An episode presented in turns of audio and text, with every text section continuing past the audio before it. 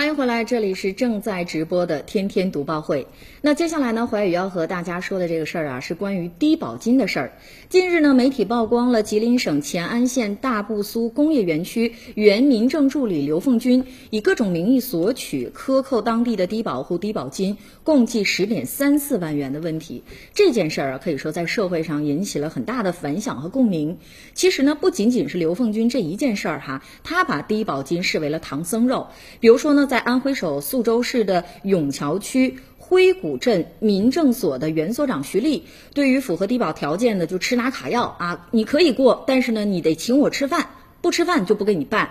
那对于一些不符合条件的呢，怎么办能好使呢？就是掏钱，哎，掏钱我就给你办事儿。就连自己女儿结婚生子都没有放过捞取好处的机会，给他们低保户啊、无保户啊等等服务过的对象，可以说是一一打电话，你不仅来吃饭，还得给我随礼。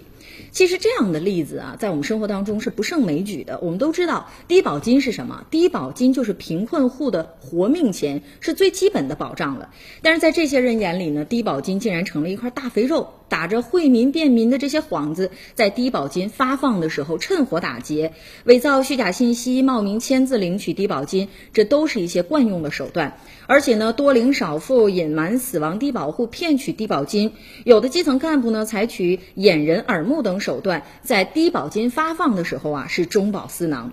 其实呢，怀宇想在这儿说一个什么样的问题？其实你们啊，才真真正正的是人民的喉舌。那既然作为人民的喉舌，不能办点实事儿，说点实话吗？